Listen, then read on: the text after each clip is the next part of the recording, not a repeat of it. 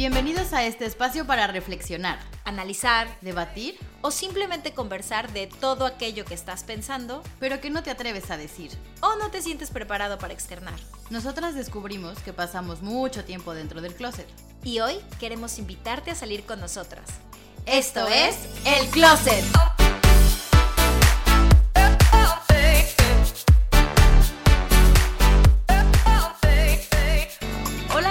Bienvenidos a El Closet Podcast. Yo soy Estivalis Ruiz. Y yo soy Michelle Ruiz. Y antes que nada, muchas gracias por volver a estar aquí, por, por regresar esta semana a escucharnos. Nosotras hoy, al final no sé por qué decidimos por este tema, nos vimos muy aventadas y muy valientes. Y la realidad es que, amigos, antes de empezar a grabar este podcast llevamos como una hora procrastinando, porque creo que en el fondo eh, estamos un poco reacias a hablar de, de esto, pero como nuestro podcast se llama El Closet y de esto va, de verdades incómodas, pues nos Donde a hablamos de lo que no te atreves, pues vamos a hacer el mejor ejemplo que es hablarlo, atrevernos. Y esforzarnos y, y ver qué sale. Ay, qué suspiro. pues bueno, el tema, el tema de hoy es cómo lidiamos con la muerte, así que no es nada fácil. Vamos a, a tratar de hablarles desde lo más transparente y profundo de nuestros corazoncitos, así que bueno, que empiece. Cuéntame entonces, ¿en tu casa hablaban o te hablaron de la muerte? O sea, si era un tema que ustedes, no, no te digo que todos los días, pero es un tema del que, hija, hoy vamos a hablar de la muerte. No creo. eh, ahora que estoy pensando, es raro cómo llegué yo a estar como tan en paz con, con el término de la muerte y con poder hablarlo. Pero realmente en mi casa no se hablaba mucho de la muerte. O sea, creo que siempre era como muy por encima. Creo que siempre era como, ay, tal persona se fue al cielo, ¿no? O sea, como eh, este típico, eh, ya no va a estar contigo, pero hay un angelito más en el cielo que te está cuidando. Yo realmente de niña no perdí a alguien muy cercano. He, he tenido como algunos otros temas ahí con, con muertes de, de- de ciertas personas y de ciertas, sobre todo de ciertas personas allegadas a mi familia, pero creo que casi no hablaban y no sé. A ver, antes, ¿en la tuya hablaban? No, no, tampoco. O sea, te estaba escuchando, pero me quedé como, es que claro, no, o sea, ahorita que dijiste eso de se van al cielo.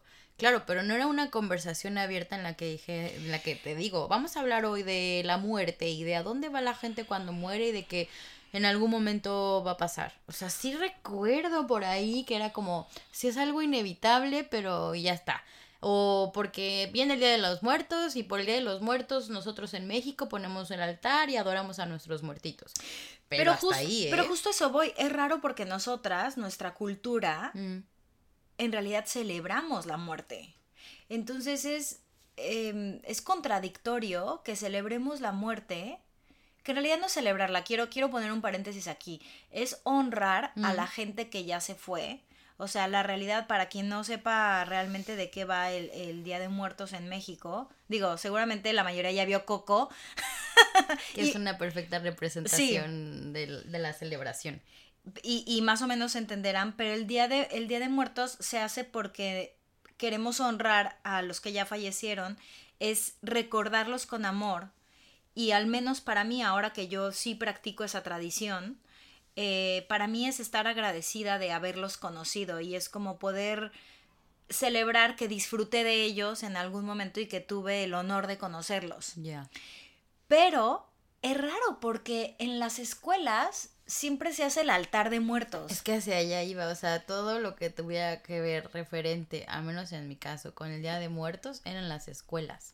En mi casa nunca pusimos un altar de muertos. en, el- en la mía tampoco. Y hoy día no estoy acostumbrada, pero tal cual lo acabas de decir, trato de a- a vivir la, la, la tradición, porque aparte de que es algo que nos conecta con nuestro México estando lejos, es algo que también nos conecta con nuestros recientes muertitos y que nos hace un poco más conscientes de, oye, pues es una forma de honrar, como dices, esa relación, esa Mm. persona y pues no sé, traer eh, emociones positivas ante alguna posibilidad de que sean negativas, ¿no?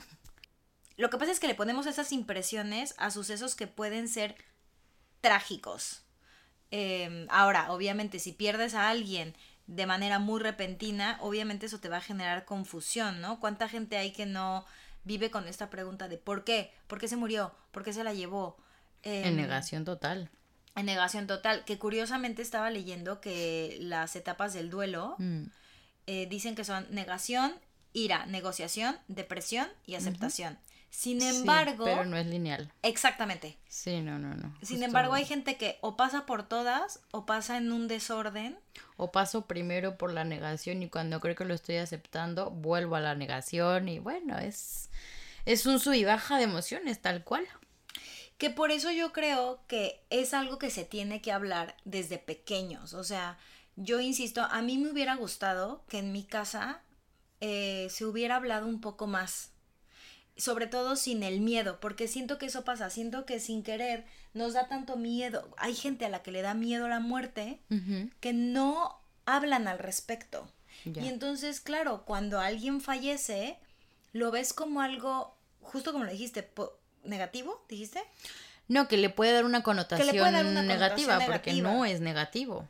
Pero así se ve, o sea, y, y yo lo pensaba ahorita mientras te escuchaba, o sea, cuando tú vas a un funeral, lo primero que ves es gente llorando y, y sientes una, pues, un ambiente pesado, carga, ¿no? ¿no? Esa carga, exacto, y todo mundo se abraza, pero todo mundo llora, pero todo mundo dice lo siento, pero no sé, o sea, a mí al final es como, ¿por qué eh, nos enseñan? Y creo que eso es a no nada más a nivel México, sino en la mayoría Mm. de los países se nos enseña a hacer eso, ¿no? O sea, llegar a el punto en donde están reunidos todos porque alguien falleció y el, el mood es todos down, ¿no? O sea, Sí, es como que ¿por? muerte es igual a sufrimiento, es igual a algo malo, es igual a tienes que estar llorando, deprimido. Y yo, bueno, yo ahí sí ya no concuerdo. Eh, yo, yo cuando era niña realmente no, nunca perdí gente Mm, tan cercana. Creo que la primera persona cercana que perdí fue a los 15 años, que fue mi bisabuela. Mm. Pero antes había tenido un evento traumático, porque, y esto voy cuando no te explican bien las cosas de la muerte. Ya. Eh, había un padre pa- cura, cura, que era, me acuerdo que cuando era niña íbamos mucho a misa de 12 de San Rafael, una cosa así, ahí en México, y este cura era muy amigo de la familia y él falleció. Yo de haber tenido como 6, 7 No, años. estabas bien chiquita. Claro, fuimos al funeral, que no fue funeral, fue una misa que le hicieron de cuerpo presente. Ujú. Y yo recuerdo haber visto de lejos el féretro abierto. Mi mamá obviamente me dijo, no te muevas, quédate aquí. Pero no se me explicó a qué íbamos. No Ya. se me Sí, preparó. Literal ibas acompañando a tu mamá. ¿A qué? ¿Quién sabe? Claro. Y yo, cuando mi mamá se distrajo, había una fila para ir a ver al padre. Y yo hice fila. Porque no creía lo que iba a ver. Y lo que vi fue muy impresionante. Ya. Eh, porque evidentemente las personas cuando mueren, pues obviamente el aspecto cambia. Claro, sí, sí, sí. Y eso me marcó tanto que cuando murió mi bisabuela, el día del funeral, justo lo que dices, estaban todos mis tíos llorando, me acuerdo que se agarraron de las manos alrededor del féretro y entonces todo era tan trágico y tan desolador que no lo soporté. Me tuve que salir porque me, me empezó a dar como un ataque de nervios. Y mi mamá obviamente salió por mí, me pidió que me metiera y, yo no pude entrar, o sea, me quedé afuera y dije, no puedo entrar. Después falleció otra persona en nuestra familia cuando yo tenía, uy, ya estaba más grande, 20, y algo. Em, un tío que tenemos, bueno, que teníamos en, en el extranjero y que él, Mm. por ejemplo, fue, un, fue un evento muy repentino Eso sí que fue choqueante. Porque nadie lo esperaba y, y sobre todo todo lo que, lo que trajo consigo, Sí. ¿no? En la familia. Y yo recuerdo que a partir de ahí, ese, ese velorio, o fue misa, no me acuerdo, No me acuerdo. que mi abuelita, nuestra abuelita, eh, se puso muy malita, obvio, su hijo, ¿no? Y recuerdo a partir de ahí haber hecho como un clic y decir, no se puede sufrir tanto con las muertes, porque al final todos nos vamos a ir y al final mientras más crecemos vamos a seguir perdiendo gente en nuestra vida. Claro. No, eso es un hecho. Al final, como bien lo dijiste hace rato, ojalá de pequeños nos enseñaran esto, ¿no? De hoy lo tienes, mañana no, no se sabe. Pero eh, es un poco también de, de- de saber soltar, ¿no? Pero al final, ahorita que decías esto de mi tío, me hizo recordar no por sí, no, no como tal por la muerte de mi tío, sino por cómo cada uno de nosotros en la familia lo vivió, ¿no? O sea, no, no te puedo decir, me acuerdo perfecto que mi abuelita reaccionó de tal forma y que tu mamá mm. reaccionó de tal y que mi papá de tal. No, no lo recuerdo así, pero me llevó a pensar y trasladarlo un poco hacia mi abuelita, la mamá de mi mamá. Porque cuando falleció mi abuelito, mi abuelita entró en un down total que tú dices es normal, ¿no? Pues si se acaba de morir su compañero de vida, la señora no va a estar haciendo fiesta. Pero a lo que iba es que mi abuelita, año que pasaba, año que se iba más para abajo. Y, y era bien triste porque, claro, tú la ibas a ver y tal, o ya, bueno, no sé qué, y le tratabas de animar. Y ella llegaba siempre, no sé cómo le decía a la condenada, pero siempre llevaba la conversación así es que ya me quiero morir, es que yo ya no quiero estar aquí, es que mi viejo, es que yo me quiero ir con mi viejo. Entonces, imagínate tú, o sea, obviamente yo ya más grande, ¿no? También yo, yo, yo sé que yo no lo veía como ella, porque cuando mi abuelo falleció yo estaba en la carrera. Ellos son los papás de tu mamá. Son los papás de mi mamá, exacto. Entonces, pues sí, como eso ya estaba más adulta, ¿no? Pero al final el estar con el continuo estímulo de una persona que te dice, ya me quiero ir, ya me quiero morir, quiero irme con mi viejo, ya no quiero estar aquí, es que la vida no tiene sentido te enseña a ver la muerte también desde otra perspectiva, que aunque tú quieras empujar el, no, abuelita, pues ¿cómo crees? Aprovecha que estás aquí, estás en vida y, y que todavía estás aquí de broma, ¿no? Dando lata, deja al abuelo estar feliz un rato sin ti, no sé qué. Ella se, se empeñaba en la otra postura, ¿no? Entonces eso para mí me dejó bastante marcado el cómo la gente puede ver la muerte como algo negativo, ¿no? Digo, no, nos podemos pasar horas hablando de la experiencia de cada, de cada pérdida que hemos tenido, pero yo creo que respecto a cómo se percibe la muerte, ese es algo que a mí me marcó mucho, ¿no? Y que, bueno, eh, al final cada pérdida es distinta y no por, como tú dices, ¿no? No porque quizás sea más allegado o no, o por la la edad, sino más bien por lo, ¿cómo decirlo? Como lo inesperado, ¿no? O sea, esto de mi tío, a mí, estando ya acá en Madrid, se murió un amigo muy cercano, no, no era mi mejor amigo, pero era uno, fue uno de mis grandes amigos de la universidad. Y de enterarte de un momento a otro que ya no está alguien de tu edad es... Es choqueante. Súper choqueante. O sea, es, que, choqueante. Y lo, y lo vives distinto estando allá, y eso seguro te pasó estando acá cuando falleció mi abuelita, que cuando estás ahí, porque o una de dos, o te dices, eh, pues está bien y se me va a hacer más fácil llevarlo porque no estoy ahí o no te sientes parte de el dolor compartido con tus amigos o con tu familia o porque a lo mejor yo podré estar ahí apoyando a fulano o a fulana, ¿no? O sea, no sé, son tantas emociones que creo que no las tengo tan asimiladas que por eso a mí este tema se me hace bastante complejo porque, mm. o sea, hoy en día, si por ejemplo yo te pregunto, ¿tú le tienes miedo a la muerte? No. Ya. Le tengo miedo al dolor. Afortunada, sí. Le tengo miedo al dolor. Ya. Eso sí me da miedo. A mí me da más miedo el dolor que se puede sentir antes de morir o lo que te lleva a la muerte, pero el acto de morir en sí no me da miedo porque para mí la vida no tendríamos vida si no existiera la muerte. Claro. Y yo estoy un estoy en paz con eso porque para mí, para mí, y esto es una creencia muy personal, somos almas que deciden venir a este mundo por el motivo que sea, por el propósito que sea. Entonces, si yo en alguna conciencia universal decidí venir aquí, es porque decidí sabiendo que también voy a morir. Pero esto no lo, esto no lo acepté de un día para otro, claramente. O sea, esto sí es como un trabajo. Y, y, y creo que también me pasa que cada vez que voy perdiendo a alguien más, porque últimamente estos dos años para nuestra familia ha sido muy fuerte, o sea, hemos perdido muchísima gente, desde tíos, hermanos de, de nuestra abuela, hasta tíos cercanos. Sé que para algunas personas esto no será comparación, para otras sí, pero yo hace dos años perdí mm, a mi perro, que fue mi primer perro de toda la vida. Y, y yo creo que él, curiosamente, yo creo que mi perro es el que me preparó para cuando, perdí, cuando perdimos a nuestra abuelita, porque yo creo que es a quien más le he llorado. Era un, era un sentir que, me, que se me arrancaba el corazón y que no, que no, como que no le, no le veía sentido a nada, pero a la vez me había preparado porque mi perro ya tenía muchos problemas y bueno, ya era viejito y como que creo que en el fondo yo sabía que él em, iba a estar mejor cuando descansara. Y que al final los perros como todo tienen su tiempo, de hecho ellos pues mueren antes que nosotros, ¿no? Y yo siento, en el fondo siento que los perros vienen a, a toda la gente que ha tenido un perrito, un gatito, una mascota, siento que nos vienen a ayudar con esos procesos de duelo, porque nos enseñan, ¿no? En, una escala, si tú quieres, menor, que cuando murió mi abuela, em, fue raro porque lo viví de lejos, también creo que era algo que ya se esperaba. Sí.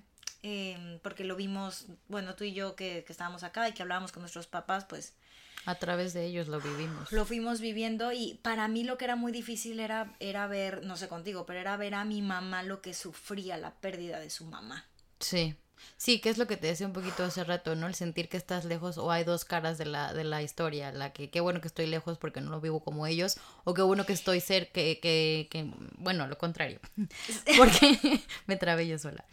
Este, porque a mí sí que me preocupaba en ambos casos, cuando mi es que mi otra abuelita también se enfermó y luego se fue. Entonces, y fue así, o sea, de que se enteró que tenía, bueno, nunca le quisieron decir porque ella ya estaba muy mala y se ah. fue rapidísimo.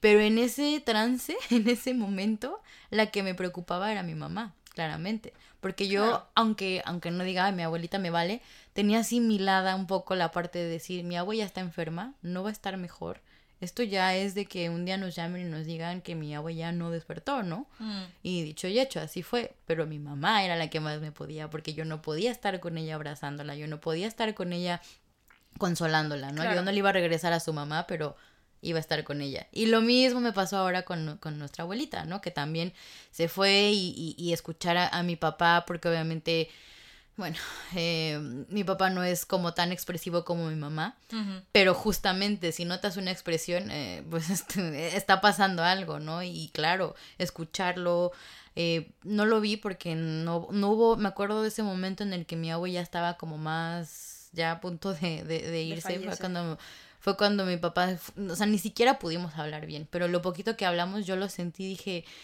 joder, estoy muy lejos de casa, ¿no? O sea, estoy muy lejos y, y me entró una impotencia porque no sabía qué hacer, ¿no? O sea, porque dije, no, no me puedo ir para allá ahorita, pero, pero tampoco me puedo quedar aquí tranquila con los brazos cruzados. ¿Qué demonios hago, no? O sea, al final es esta impotencia, ¿no? ¿Y cómo lidiaste con eso?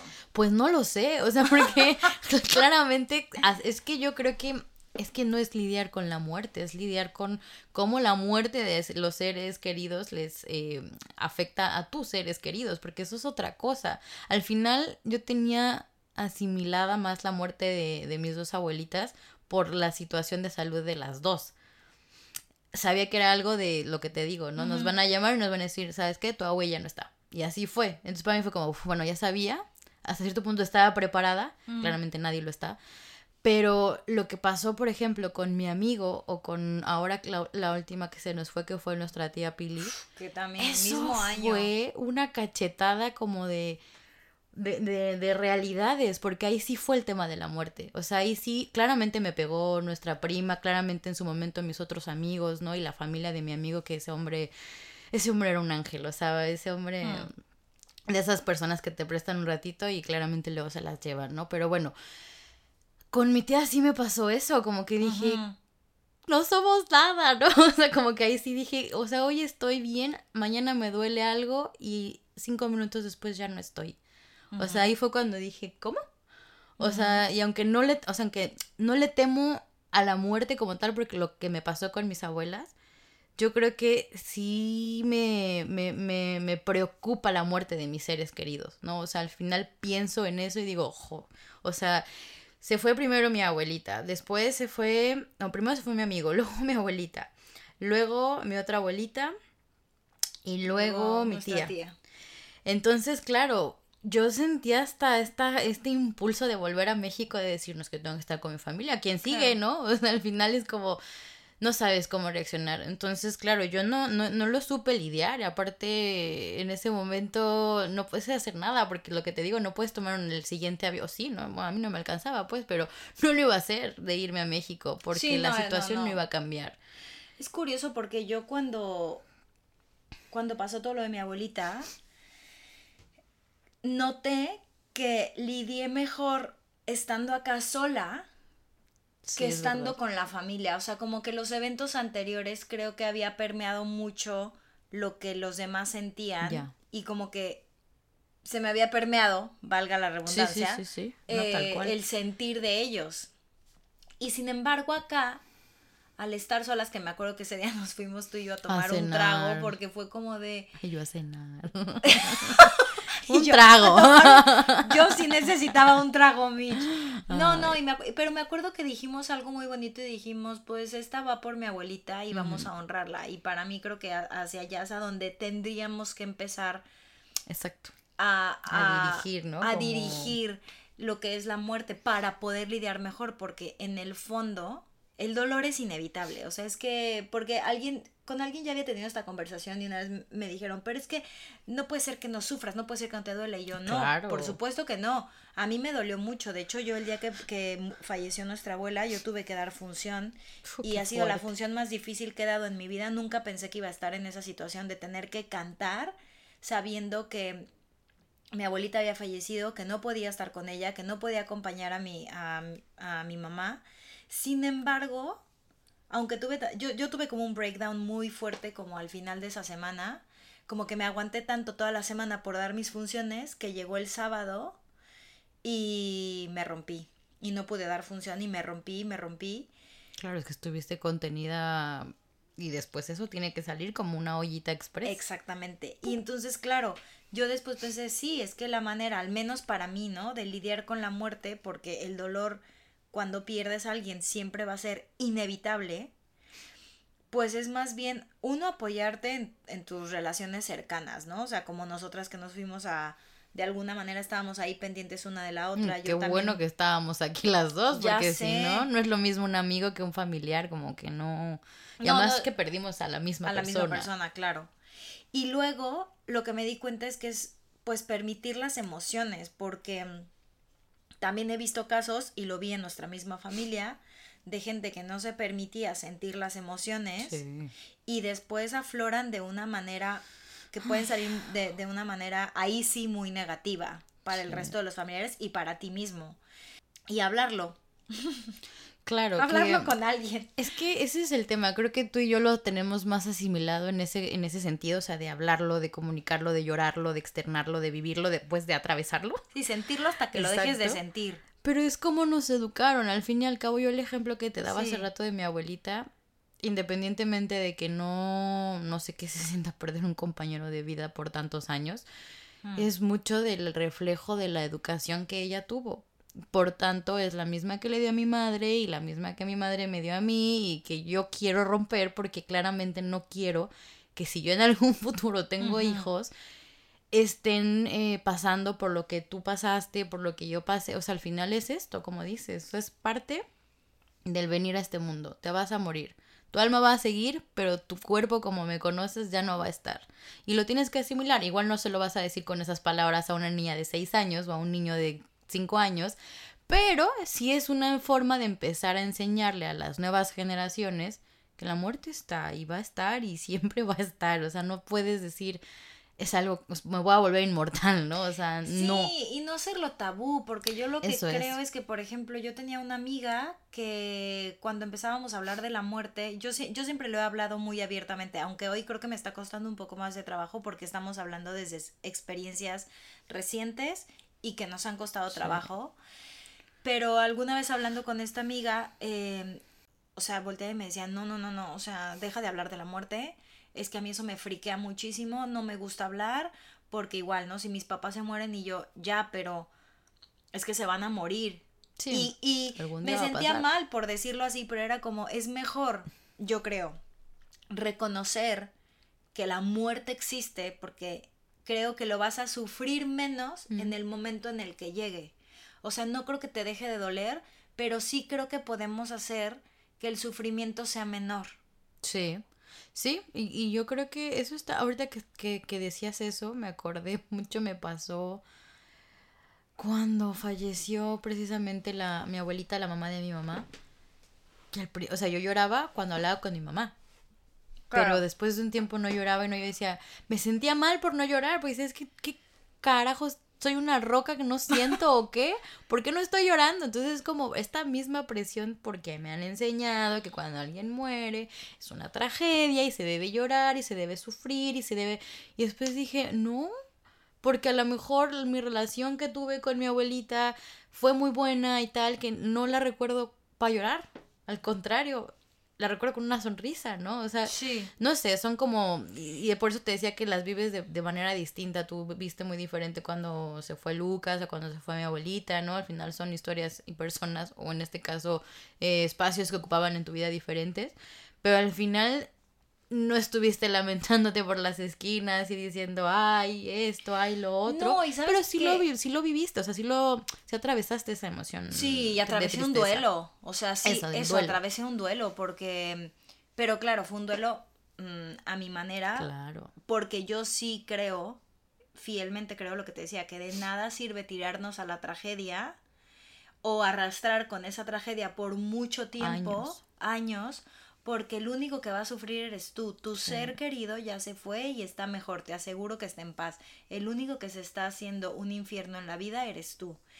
A mí me decían que cómo era posible que pudiera seguir dando funciones y era como porque para mí yo siento que ella está ahí todos los días y que como acaba de fallecer, me oye y viene y yo quiero cantarle y para mí este Está es mi... aquí viéndome. Sí, para mí mi man- esa es mi manera de hacer mi duelo, de, de dedicarle mis funciones, de dedicarle de alguna manera eh, reconciliarme con el hecho de que no estuve eh, cuando ella falleció, Amén. pero que celebro, volviendo al Día de Muertos, celebro Mm. lo que tuvimos en vida. Eso es. Y que te quedes también con eso, porque. Uy, cuánta gente se la vive lamentándose por lo que no hizo y por lo que debió hacer y le guarda luto porque así le enseñaron y qué sé yo. Y al final es como, oye, acuérdate de las cosas padres, las chingonas, las que te sacaban sonrisas y ya. ¿Por qué? Porque seguramente en otra vida te la vas a volver a encontrar. O sea, eso, Sí. eso también es un... Ese tema me gusta más respecto a la muerte, como el que hay después de la muerte. Pero bueno, eso será yo creo que para otro episodio. Pero yo creo que eso es, eso es algo que es muy real. O sea, yo sentía muy cerca a mi amigo recién falleció, sentía muy cerca a mi abuelita recién falleció. Al final es como lo afrontes. O sea, cuando falleció nuestro tío, Mm. yo en lugar de, pues claro, la, la convivencia que tuvimos con él yo creo que fue muy menor, ¿no? Entonces no, no tenía algún recuerdo así que te dijese yo, claro, me acuerdo cuando fuimos a tal lado, no, la verdad es que no. Y yo opté por irme hacia el lado negativo. Y me entró un miedo ahí, o sea, eso sí lo recuerdo como me entró un miedo a, no sé, por la situación, por cómo, por cómo se dio todo, por lo que generó después, ¿no? Por lo que detonó después que yo tenía un miedo a la oscuridad como cuando era niña. O sea, tenía miedo de... Mm. Yo todavía vivía con mis papás. Tenía miedo de bajar a la cocina por un vaso con agua en la noche. Tenía... Escuchaba ruido. O sea, yo, yo me puse en esta onda de... ¿Qué, está pasando? ¿No? O sea, y claro, y todo lo relacioné a raíz de... Porque quedé choqueada por cómo pasó, ¿no? Ni lo vi, ni lo vi, ni, ni lo vi a él muerto, ni nada, pero al final yo como que me acuerdo mucho de ese feeling y dije, no, no, no, no, no, no. Entonces, claro, trato ahora de que sea distinto, pero es todo un proceso, o sea, al final... Eso, pero, pero, a ver, ¿tú crees que está en nuestro poder cambiar es- ese chip, o sea, cambiar esos procesos de un evento muy trágico? Mm, ¿Tú puedas darle la vuelta? Sí, yo creo que sí. O sea, al final también todo esto es parte de lo que hablábamos en nuestro primer capítulo, el anterior capítulo, ya no sé ni en qué orden vamos, pero del arte de soltar, porque al final esta es otra forma de soltar. Soltar que mi creencia era negativa hacia la muerte, porque sé que hay otras mil caras a- a- alrededor de la muerte. Entonces yo creo que sí se puede, pero claro que es un proceso que lleva tiempo, paciencia y ayuda de un especialista, porque esto yo no me animaría a decirle a alguien que tiene tan arraigada la muerte como algo trágico, eh, que cambie de un día para otro. Y eso también tendrá que ver con la voluntad de la persona, porque si hay alguien que te dice no, no, no, no, y prefiere vivir en el lamento, bueno, sí, no, ya no se puede hacer ¿no? nada, pero... Pero si esa persona dice, bueno, probablemente si hay otro lado de la moneda y la quiero conocer, ese es el primer paso. Pues como los, como los alcohólicos, ¿no? El primer paso Claro. es aceptar que tienes un problema. Pues es lo mismo. Pero sí podemos entre nosotros abrir espacios claro. como este espacio de conversación y de hablarlo y, y de saber qué te funciona a ti, qué no, cuáles son tus experiencias. Por ejemplo, para mí, a mí a veces, no a veces, a mí me gusta cuando la gente me cuenta de sus experiencias. Aprendes muchísimo. Más allá de aprender, creo que el hablarlo lo Sirve. habilita y abre el espacio y hace que cada vez que lo hables se vuelva menos tabú. Sí, sí, como dices, haces un espacio. ¿Tú qué opinas cuando la gente te dice lo siento en un funeral? Me caga. en una palabra me caga. No lo tolero. De hecho, a mí me causa mucho shock cuando, cuando claramente le tienes que dar el pésame al familiar que perdió la. o a la persona que perdió al familiar. Lo dije al revés. Porque no sé qué decirle. O sea, porque tú empiezas a escribir y dices, cuando no estás en persona, obviamente. Lo siento, y luego es como, lo borras. Eh, deseo que. Pro, eh, ¿cómo, ¿Cómo que dice? pronto encuentres fortaleza. Ajá, es como, ¿por qué tengo que decir frases ya prehechas, por Prehechas. alguien que, quién- no sé, o sea, porque tú me dices, ¿tú qué de lo siento? ¿Qué opinas de la palabra lo siento? Pues no, o sea, me caga porque, no, seguramente me lo han dicho a mí, no tengo consciente lo que yo sentí cuando las personas me lo dijeron, pero sí cuando yo lo he tenido que decir. Porque, ¿qué significa? O sea, ¿qué sientes? O sea, Claro, ¿qué sientes? Es como, lo siento. ¿Está aquí entre nosotros o qué? No, o sea, ¿qué coño sientes? Es como me, me explota la cabeza con eso porque, y ahí sí para mal, porque digo, no, o sea, no puedes decir lo siento, o sea, es más, no digas nada, abrázame ya.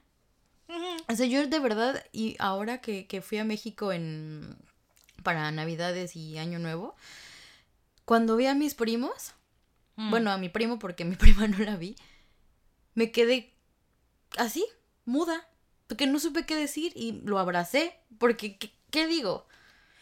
Yo ¿Lo creo que siento? Ah, es que, ¿Cómo? claro, es que si no sabes qué decir, lo mejor es no decir nada. Creo que tampoco había hecho tan consciente de lo mucho que me molestaba hasta ahorita que me lo preguntaste, porque realmente lo dices en automático, vas y lo escupes porque así funcionamos, como, como en piloto automático. O sea, nosotros estamos en esas situaciones llenos de frases prefabricadas y no somos conscientes. Yo, por ejemplo, eh, am, me, me me pongo a pensar, ¿no? ¿Qué si no quiero ir a un funeral? No porque esté o no esté significa que quiero más o menos a la persona que no está. Es porque si yo voy, no sé qué, cómo voy a reaccionar, ¿no? Es como una forma de, de cuidarme, o sea, pero, pero al final vuelvo al punto de, los, de las acciones o frases prefabricadas.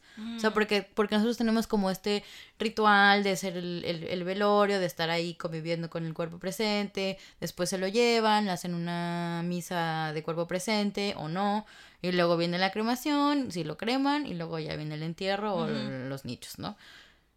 ¿Y qué si no lo quieres hacer así? Digo, evidentemente no te vas a quedar con tu muertito, ¿no? Pero a lo que voy es, ¿qué si no quiero hacer los pasos que me han enseñado que tengo que hacer? O sea, hagamos una misa si somos este, religiosos. Obviamente eh, crememos el cuerpo, yo soy más eh, de, de, de esa idea. Y ya, o sea, ¿por qué yo el tema del velorio, te soy honesta, no lo entiendo. Yo tampoco lo entiendo. No entiendo el para qué. O sea, no, no, es fecha en la que no lo entiendo. Y ahorita me acordé, había personas que se rentaban para llorar en los velorios. ¿Qué? O sea, en una, una vez había en una película, no me acuerdo ni ¿Pero cuál eso es real? fue. Claro, lo, lo leí, era real. Ahorita tendría que buscar como exactamente qué película fue, pero o sea, imagínate tú ahí alquilarte de Magdalena para estar llorando en, las, en los velorios. Digo, qué fuertes son las, las creencias y las tradiciones y la religión. Y pesan muchísimo en estos, en estas situaciones, ¿no? O sea, yo creo que ya, ya quitando un poco el peso de hablar de cómo lidiamos con la muerte, yo creo que más bien es preguntarte cómo qué estás haciendo, qué estás haciendo tú realmente porque tú lo quieres hacer respecto a la muerte y qué tanto estás imitando de o haciendo porque te dijeron que así debía ser, ¿no? O sea, y, alrededor de la muerte, ¿no? O sea, no lo hablo, no lo hablo en general. Porque a mí no. O sea, si a mí me lo preguntas, a mí crémenme y tírenme al mar, o sea, ¿sabes? ¿Tú has hablado de esto con tus papás, por ejemplo? ¿No? ¿Tú has hablado de qué te gustaría que hicieran con tu cuerpo? Jamás hemos hablado de la muerte, o sea, obviamente hemos perdido personas, ¿no? Y familiares, pero jamás nos hemos sentado a hablar de eso, ni de ellos hacia nosotros como, no sé, ay, este, yo cuando me muera ya tengo, ya sabes, porque por lo menos mi, mi, mi, abuelita, la, la mamá de mi mamá, ella ya tenía todo preparado para su muerte. O sea, ya era como, aquí nos van a enterrar a tu, a tu abuelo y a mí, no sé qué, ya. pero mi mamá y mi papá casi, si alguna vez nos llegaron a mencionar, ya creo que sí tienen ahí nichos o algo así. Pero de ahí a mí me gustaría. Claro, pero eso voy, porque una cosa es que estés preparado, o sea, que tú en el fondo hayas hecho una preparación y otra cosa, volvemos a lo mismo. Es que ¿Qué quieres? Es que esto se vuelve un tema tabú. Yo, por ejemplo, a mi mamá, en algún momento, sí, mm, no de obligarla, pero sí de exhortarla que lo habláramos.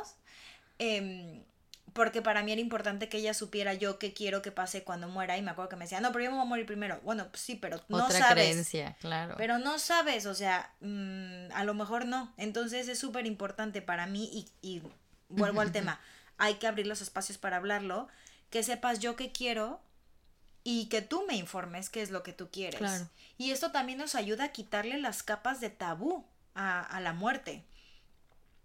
No sé, eh, es un tema que, Dios mío, es, es, es, complicado y claro, claro, es, es, muy amplio. Pues nada, oigan, eh, yo lo único que les diría, o sea, yo como para cerrar el tema dejaría que empecemos a habilitar más espacios para hablarlo, que le quitemos el tema tabú, que busquemos formas cómodas para poderlo hablar con nuestros familiares y que si no se puede con los familiares, que empecemos con nosotros, ¿no? Em, lo que sí nunca cerrarse, que yo creo que para mí eso ha sido muy vital, o sea, permitirse sentir, sentir, sentir, sentir, sentir, sentir hasta que ya no puedes sentir más y sobre todo apoyarte de tus círculos cercanos, creo que eso hace mucho la diferencia. Y antes de irnos, solo les quiero dejar una frase de Mario Benedetti que me encantó, que dice, después de todo, la muerte es solo un síntoma de que hubo vida. Y sí, Qué bonita, qué bonita frase. Em, pues bueno, yo no tengo tips ni nada de frases bonitas que dejarle, porque primero tendría que dármelos a mí, pero sí puedo decirles que sí tengan mucha paciencia en ese, en ese, en ese proceso y que em, levanten la mano y pidan ayuda siempre que la necesiten, ¿no? O sea, como como dijo Val, ya sea de un amigo familiar o de un especialista, psicólogo, tanatólogo, hay un montón, un montón, un montón de foros que por lo menos yo he visto y he escuchado que existen y que funcionan. Claro, todo empieza en que quieras hacerlo, ¿no? Pero bueno, hasta ahí. Gracias por escucharnos y pues nos vemos en el siguiente episodio. No olviden recomendarnos si les está gustando este espacio, si se sienten eh, entendidos, escuchados, eh, comprendidos, darle like, eh, seguirnos en Instagram, tenemos una cuenta de Instagram que es arroba el closet podcast. Ahí nos pueden, nos pueden seguir, nos pueden dar like, nos pueden comentar en, los, en las publicaciones que dejemos. También tenemos un blog y ahí pueden dejarnos más este, opiniones. Les vamos a dejar todo en el link de bio del Instagram porque si no, no, no acabo porque son muchas ligas. Pero pues eso, escríbanos, denos like, compártanos y nos vemos a la próxima. Gracias. Gracias, adiós.